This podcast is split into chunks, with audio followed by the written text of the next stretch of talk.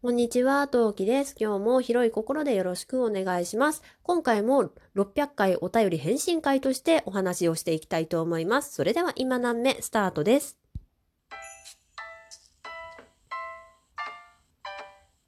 何目？この番組は戦闘府の日常系ママトーカーのトウキが日々奮闘しながらお送りいたします。というわけで皆さんこんにちは、トウキです。はい。というわけで、バシバシお便り読んでいきたいと思います。はい。今回のお便りこちら。ストップモーション大ネジさんからです。質問。おかみさんに会ったことはありますか？会った時、またはお話をした時、どんな印象でしたか？ということで、えーお便りをいただいております。で、えーこちらのお便りなんですが、確か、えっ、とね、おかみさんとのコラボを上げてすぐいただいたんですね。で、大ネジさんはもともとあの、おかみさんのファンでいらっしゃいまして、で、えー初めてお会いしたところも、おかみさんのその、ライブ配信が一番最初だったと思うんですけど、まあ、そこでね、まあ、こうちょっと、やりとりがありまして、で、今ね、仲良くさせていただいてると私は思っている方でございます。でね、えーこのコラボの配信をして、で、その、このお便りをいただいて、割とすぐに、あの、アフタートーク並びにおかみさんとの、あの、おしゃべりのトークをいくつか上げていまして、で、なので、まあ、すでに私とおかみさんがお会いしたことないっていうのはもうご存知で、で、大根さんはごぜんご存知で、で、で、あ、すいませんっていうお便りもいただいております。はい。というわけで、えー結論から言うと、私と、えー、おかみさんはお会いしたことはありません。といったところで、これだと終わっちゃうんですけど、えっと、ちょっと、えー遡ってね、おかみさんとどういう経緯だったかっていうのをね、ちょっとね、思い出していきたいと思います。えー、おかみさんの、私がおかみさんを初めて認識したタイミングっていうのが、えーとですね、私2018年からラジオトーク始めているんですけど、その時、ラジオトークの様式っていうのが今とは全然違って、今はラジオトークを起動させると一番最初にライブ配信の機能が来るじゃないですか。こういう人が今ライブしてますよっていうやつが出てくるでしょ？で、あれが昔、公式と呼ばれる人たちがトップに来てたんですよ。で、そのね、公式になるタイミング、なれる、私みたいな無名な人でも公式になれるタイミングっていうのが、まあ私公式じゃないけど、何回かあったんですね。で、その何回かあった中の割と最初の方におかみさん公式になってるんですよ。で、そのトップ画面がまだあった時代に、おかみさんの番組がデーンって出てきて、その時に、えー、あ、おかみさんって人がいるんだな、配信聞いてみようっって思ったのが、おかみさんを認識した最初のタイミングだったと思います。はい。で、おかみさんをとお会いできそうなチャンスっていうのは実は何回かあって、で、っていうのも、2019年の夏から冬ぐらいだったかな。もう、もうちょっと多かったかなちょっと忘れちゃったんですけど、格付きくらいで、えーラジオトークの運営さんが、えーちょっと公式のオフ会っていうかイベントをやっていてくださって、おかみさん何回かそれに行ってらっしゃるはずなんですよね。で、私も別に全然行けるような、なんだろう、行動範囲内にはその場所があったんですけど、なんですけど、いかんせんそれを開催してる時間っていうのが、ちょっと夜遅かったんですよ。夜遅かったって言っても、夕方の6時18時から22時までとかそんな感じだったんだけど、一応さ、私子持ちの主婦で、かつ、まだ上の子が2歳とか3歳くらいのやんちゃもやんちゃってか、やっとこっちの言葉がわかるようになってきましたぐらいのイヤイヤ期真っ盛りぐらいだったから、ちょっと外に出る、時間帯的にその外に出るのが厳しい環境だったので、そこに行くことができなくって、なので、チャンスはあったけど、お会いすることはできなかったですね。はい。というわけで、まあなんでお会いしてないのかっていった経緯はそんな感じなんですけれど、えーまあ話した時の印象ですね。で、初めて言葉をね、お互い交わしたのは、まあお互いにあの人物として認識はあったんですけど、あの、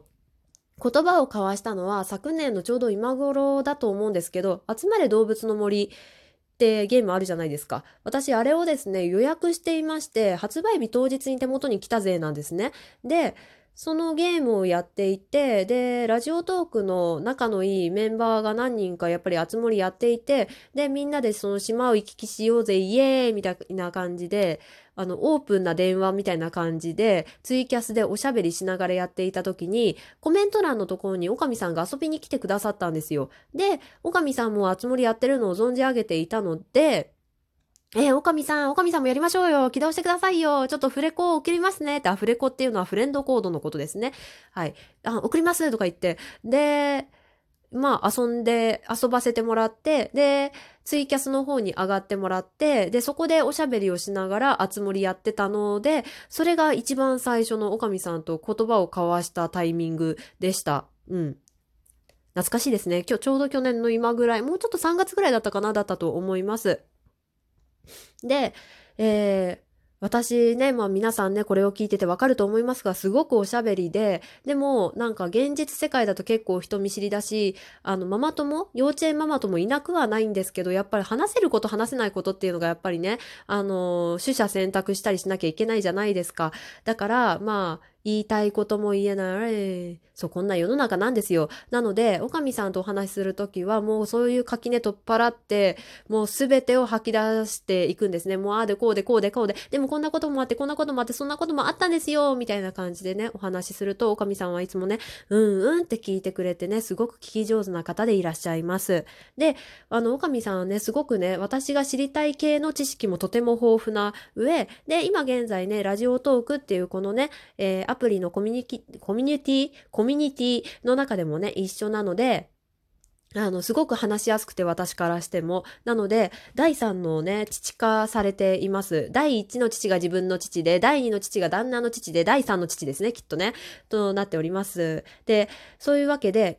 まとめて言うなら、印象で言うなら、聞き上手な親戚のおじさんみたいなイメージかなと思います。はい。というわけで、えー、おねじさんいかがだったでしょうか？こんな感じでまとめさせていただきたいと思います。はい。では次のお便り読ませていただきます。うしんちゅうさんからです。いつも配信楽しみにしています。トウキさんの配信は欠かさず聞かせていただいております。以前はコスプレをされていたということですが、その頃の経験は何かラジオや実社会に活かされていますか？それとも黒歴史なのでしょうか？えー、これから就活に取り込む元レイヤーの長女にも伝えてみたいと思います。それが経験となり、長女は今学生モデルをしています。すげえ。はい。で、えー、補足します。娘は主に配給や約束のネバーランドなどのコスプレ、一番就活に不利と言われる心理学を専攻しています。あと冒頭に言い忘れました。おめでとうございますということでありがとうございます。はい。そうなんですね。娘さん超美人じゃないですか。やっぱ学生モデルができるほどってことはね、コスプレ界隈でも引っ張りだこなのではないでしょうか。えー、まあ、コスプレ経験は活かされているかといったところで考えると、えー、っとですね、コスプレ経験は一、言う、うんとね、黒歴史かどうかで言うならば、黒歴史ではないけど、写真を子供が大きくなって、え、母ちゃんレイヤーだったの？見してよって言われたら、え、ちょっと嫌っって言いますね。でもコスプレって、なんか、セルフフル、うん？セルフプロモーション合ってる？なんですよ。まあ要するにさ、まず企画をするじゃないですか。で、企画を打ち立てて、で、何が必要なのかを考え、えー、自分でその手持ちの金額を考えて、どこにお金をかけるか割り振りをして、で、頭からいきますよ。ウィッグをカットして、自分の化粧をして、衣装を制作、えー、装着をし、えー、その小物を選び、スタジオを選んで撮影をして、そのデータをさらに加工して世に出すわけなんですよ。っていう、まあこれざっくりなんですけど、工程を踏むわけなので、割となんかなんだろうな、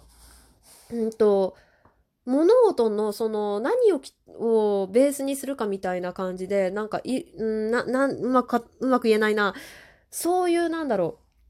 金銭の割り振りじゃないけど、どこに重点を置くかっていうのを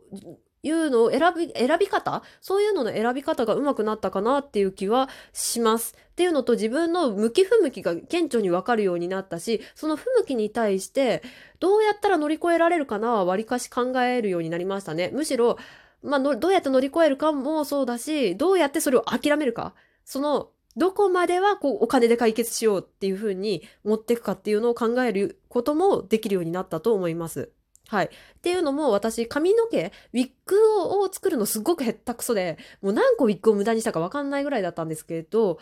うん。なんですけど、うちの母に頼んで、まあうちの母ね、美容院がすごく嫌いなんですけど、母に頼み込んで、で、えー、まず母で髪の毛の切り方を練習させてもらったり、あとメイクも、メイクはね、さすがに自分でね、できなきゃいけないんで、まあ、うん、コスプレのその専門雑誌があるんですけど、それ見ながら、あ、こういうアイテムが必要なんだな。ネットで、あ、このアイテムはこっちだったらもっと安く代用ができるんだな。ここのこれで代用すれば、普段のメイクでもこれを使えばできるな。ってことは、これを購入しようとか、そういう風な、なんだろう、代わりのもの代替えをすることも上手になったし、例えばそのやりたいキャラクターがステッキを持ってたとするじゃないですか。このステッキは何をどうやってそれをどう組み合わせればできるかなを考えるのが発想の転換がすごく上手くなった気はしています。まあこれは一人での話なんですけどね。で、ちなみに私が諦めたものとしては、あの、ミシンが下手くそなんですよ、私。衣装を作るのがすっごい下手くそで、もうすっごいこれが、もう衣装を作るのがすごい嫌いだったんですよ。まあコスプレやめた理由もそこだったりするんですけど、なので、もう衣装は買おうっていう風に、そっちはね、お金で解決しようっていう風に振り切りました。はい。で、心理学なんですけど、別に就職不利じゃないと思います。不利で言うんだったら私国分行ってるんですけど、国分の方がさらに不利です。どこの企業行ってもなんで、そのそれを先行されて、なんでうちの企業来たのって大体聞かれましたから、あの、心理はそんな不利な方じゃないと私は思いますし、うちの妹も、私の妹も、あの、心理学科卒業なんですけど、普通に OL やって、